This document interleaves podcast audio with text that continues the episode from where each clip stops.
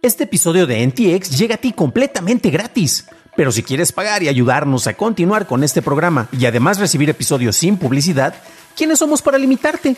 Descubre cómo hacerlo siguiendo la liga en la descripción del episodio. Spring is my favorite time to start a new workout routine. With the weather warming up, it feels easier to get into the rhythm of things. Whether you have 20 minutes or an hour for a Pilates class or outdoor guided walk, Peloton has everything you need to help you get going. Get a head start on summer with Peloton at onepeloton.com. Acusan a ChatGPT por difamación. Google revela planes para las IAS y el Fan ID será obligatorio para asistir a partidos de fútbol en México. Estas son las noticias de Tecnología Express con la información más importante para el 9 de abril de 2023. El candidato a doctorado en la Universidad de Cornell, Rui Chong, desarrolló un par de anteojos de sonar que envían y reciben ondas de sonido a través de la cara para leer las palabras gesticuladas sin que el usuario emita sonidos. Las gafas requieren un entrenamiento de datos de unos minutos para aprender los patrones de habla del usuario con resultados de reconocimiento que tienen un 95% de precisión. Las gafas usan un teléfono inteligente para procesar la información, por lo que estas mismas son discretas. El Laboratorio de Interfaces de Computadoras Inteligentes para Interacciones Futuras de Cornell, también conocido como Sci-Fi, está considerando comercializar esta tecnología. La productora de películas Be Real Films, quienes han hecho cintas como Midsummer, comenzará la producción de una serie de televisión que contará la historia de The Pirate Bay durante el próximo otoño para poder transmitirla en el canal público sueco SBT. El drama, de seis partes, seguirá el ascenso de BitTorrent, sus intentos de evitar bloqueos y su eventual caída. Dynamic Television tiene los derechos de distribución para todo el mundo, pero no hay noticias sobre su fecha de lanzamiento eh, ni en qué plataformas podría estar disponible.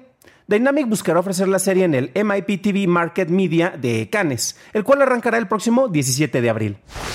El alcalde de Hepburghshire en Australia, Brian Hood, envió una carta a OpenAI pidiendo que se corrija la información falsa que ChatGPT proporciona sobre él.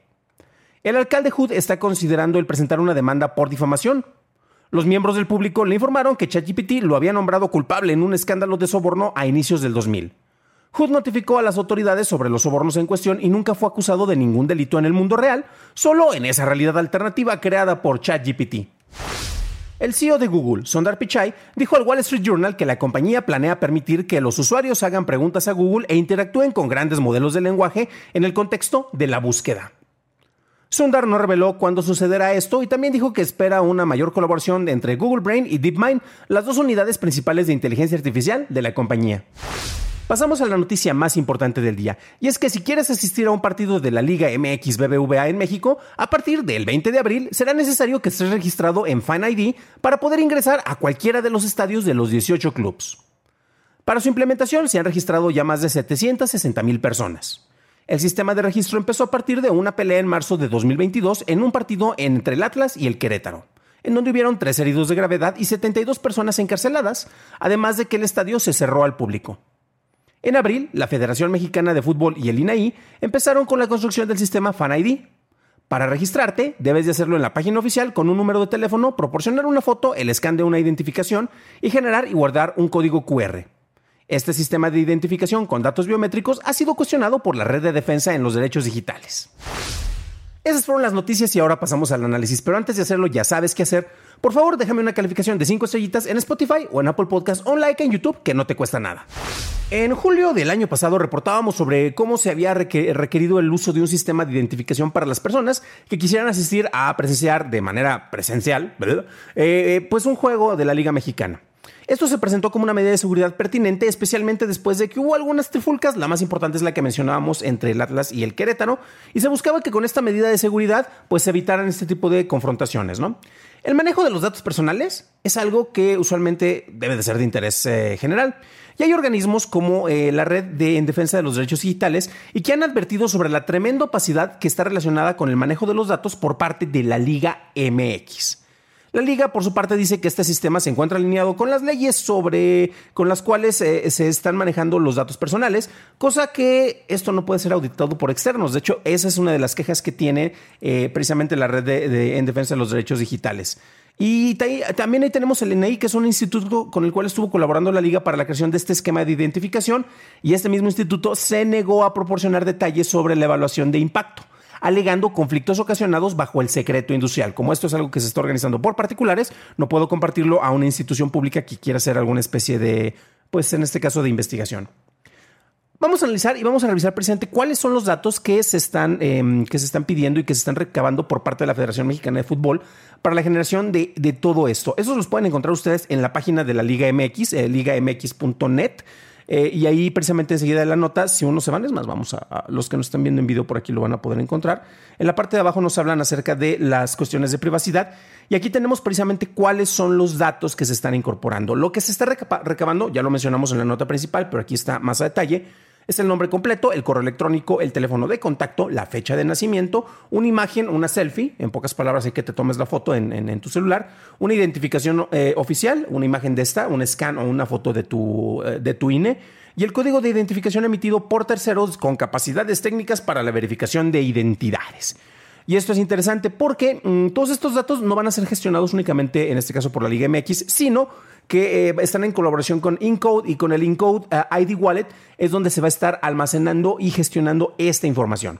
Como mencionaba, pues los datos honestamente a final de cuentas no se me hacen como que sea, te estén pidiendo las perlas de la Virgen o las escrituras de tu casa o tu número del Seguro Social, pero pues bueno, son algunas de estas eh, peculiaridades. Y es que en serio, ¿por qué tenemos de repente tanto recelo sobre compartir nuestros datos personales? Eso es algo importante, son nuestros datos a final de cuentas. Y recordemos que, por ejemplo, hace décadas se criticaba cómo en Londres había cámaras de seguridad en todo el centro y, uy, estamos siendo observados por todo el mundo. Eso también pasó en Nueva York, eso pasa en varias partes, en Ciudad de México, por ejemplo, en, varias partes en, los centros precisamente por cuestiones de, de, seguridad. Y de repente, si a ustedes les ha ocurrido alguna desgracia, yo recuerdo que hace algunos años pues se metieron desafortunadamente a mi departamento a robar, vamos a presentar la denuncia, se busca precisamente en las cámaras de seguridad que estuvieran alrededor para ver si eh, había algún registro en el cual se viera quiénes se metieron al edificio para pues eventualmente meterse, meterse en este caso en mi departamento. Y pues bueno, yo ahí hubiera agradecido mucho que hubiera más cámaras de seguridad para monitorear lo que estaba ocurriendo. Entonces, dependiendo de qué lado se encuentre uno, puede cuestionar o puede buscar e insistir en que estas medidas son más que pertinentes. Ahora bien, eh, el punto a final de cuentas es que es importante saber cómo se van a estar administrando estos datos, qué sistemas de seguridad van a estar implementados, esto para que se evite el robo de la información. Cabe destacar aquí un pequeño detalle, estamos hablando no de un organismo público, sino de uno privado. Entonces, si un asistente no quiere que se recaben sus datos, pues simple y sencillamente no tienes por qué asistir a un partido de manera presencial. Hay opciones, puedes ir a un bar, puedes ir a verlo en televisión. Yo sé que suena como que muy impositivo, ya es que yo tengo derecho a ver el partido, sí, pero la persona que organiza estos juegos es un instituto privado y tiene derecho a tener ciertas exigencias para las personas que estén eh, dispuestas a asistir a los eventos que están organizando. Lo mismo ocurre con los distintos recintos o lugares. Para conciertos se te pide que no entres, eh, no sé, alcoholizado, que no entres con objetos que se puedan utilizar como armas, precisamente. Eh, entonces, pues son las restricciones que se están poniendo para, para que haya una buena convivencia dentro de estos lugares, ¿no? Entonces, es una de las medidas que de repente eh, uno como que puede decir y se puede quejar al respecto y porque yo tengo derecho a estar como estoy. Mi chavo, sí, pero dentro de este lugar estamos velando por la seguridad que hay en todo lugar. Ahora bien, muchos de los cuestionamientos que se han estado haciendo por parte, y recuerden que eh, pueden encontrar la, liga eh, precisamente para que vean toda la información que estamos recabando y que les resumimos y les, les facilitamos en estos programas, la encuentran precisamente en la descripción del episodio. Y de repente vemos que, por ejemplo, muchos de los cuestionamientos hechos por parte de la R3D o la Red en Defensa de los Derechos Digitales son pertinentes y a nivel personal yo honestamente los encuentro un poco exagerados por lo que ya acabo de mencionar. A final de cuentas, la opacidad de información no ayuda precisamente a que, bueno, yo que quiero defender en este caso a la Liga MX, y miren que ni veo fútbol, pero bueno, eh, pues sí, yo lo veo como una industria privada, es un negocio, es algo que está siendo manejado por particulares entonces, pues el tipo de, inquisiciones que se están haciendo, pues no hay como que tanta obligación o responsabilidad como para que estén facilitando esta información. Y el tipo de información que están pidiendo es consistente con las medidas que están diciendo que se van a implementar. Ojo, porque una cosa es lo que pasa entre lo que se dice y otra muy distinta puede ser en lo que se hace, ¿no?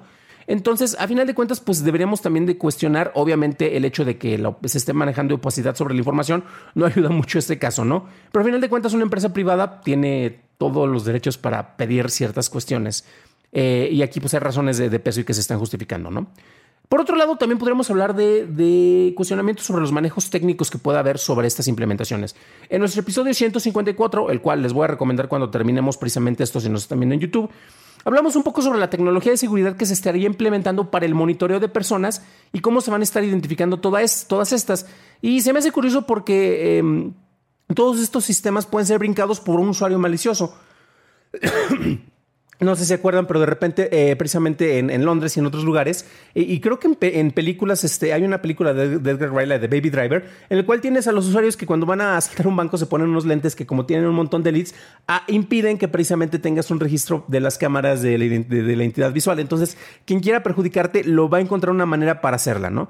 Todos estos sistemas de seguridad pueden ser brincados por un usuario malicioso, como menciono, ya que no podrían ser reconocidos por los sistemas. Pero también estos sistemas, al implementarse, sirven como ciertos filtros para que las personas que quieran asistir a un, partido y podrían tener una mala intención, como que le piensen dos veces antes de tratar de cometerla, con eh, la creencia de que, a final de cuentas, están siendo fichados, registrados y puede haber repercusiones sobre sus acciones. Finalmente, se me hace muy curioso que cuando hablamos de biométricos de repente arde Roma. Y en este caso los biométricos se refieren a una foto que usualmente te la piden para cualquier tipo de identificación. Vas al Sam's Club, vas a alguna de estas tiendas eh, y te piden una foto para generarte tu, credencial de usuario. Y te piden también eh, generar una, crear una fotocopia o un scan de tu identificación. Tienen tus malditos biométricos. Deberíamos de acabar con todos ellos porque están recabando información que no necesitan. También te piden tu identificación y a veces hasta te piden datos como de tarjeta de crédito. Dios santo. Entonces, cuando estamos hablando de biométricos, en realidad estamos hablando de un montón de cuestiones y de datos que nosotros estamos prestando a un montón de institutos y no les ponemos tantos peros.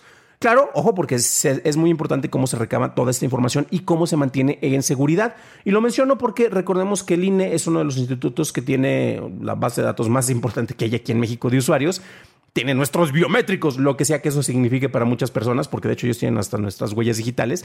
Y es curioso porque a final de cuentas, eh, tristemente se ha logrado encontrar eh, que ha habido ventas en el mercado libre negro eh, de la dark web, este, ventas de bases de datos de usuarios del INE. Algunas han sido medio corroboradas, pero bueno, entonces ahí es donde vemos que sí hay importancia sobre el manejo de la seguridad de estos datos, pero nuevamente son datos que nosotros prestamos hasta información más comprometedora eh, sin poner tantos peros, ¿no?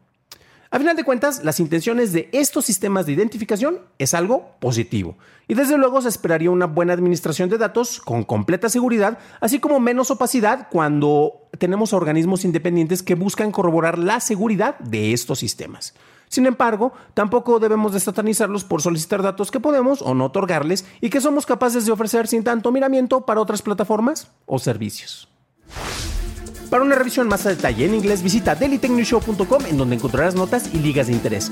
Y si quieres más información sobre el primer anuncio del uso obligatorio de Fan revisa nuestro episodio 154 en donde hablamos más a detalle.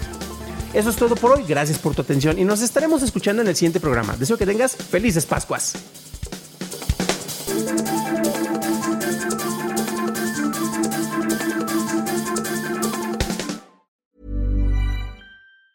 Hi, I'm Daniel, founder of Pretty Litter. Did you know cats tend to hide symptoms of sickness and pain? I learned this the hard way after losing my cat, Gingy. So I created Pretty Litter, a health monitoring litter that helps detect early signs of illness by changing colors, saving you money and potentially your cat's life. Pretty Litter is veterinarian developed, and it's the easiest way to keep tabs on your fur baby's health right at home. Go to prettylitter.com and use code ACAST for 20% off your first order and a free cat toy. Terms and conditions apply. See site for details.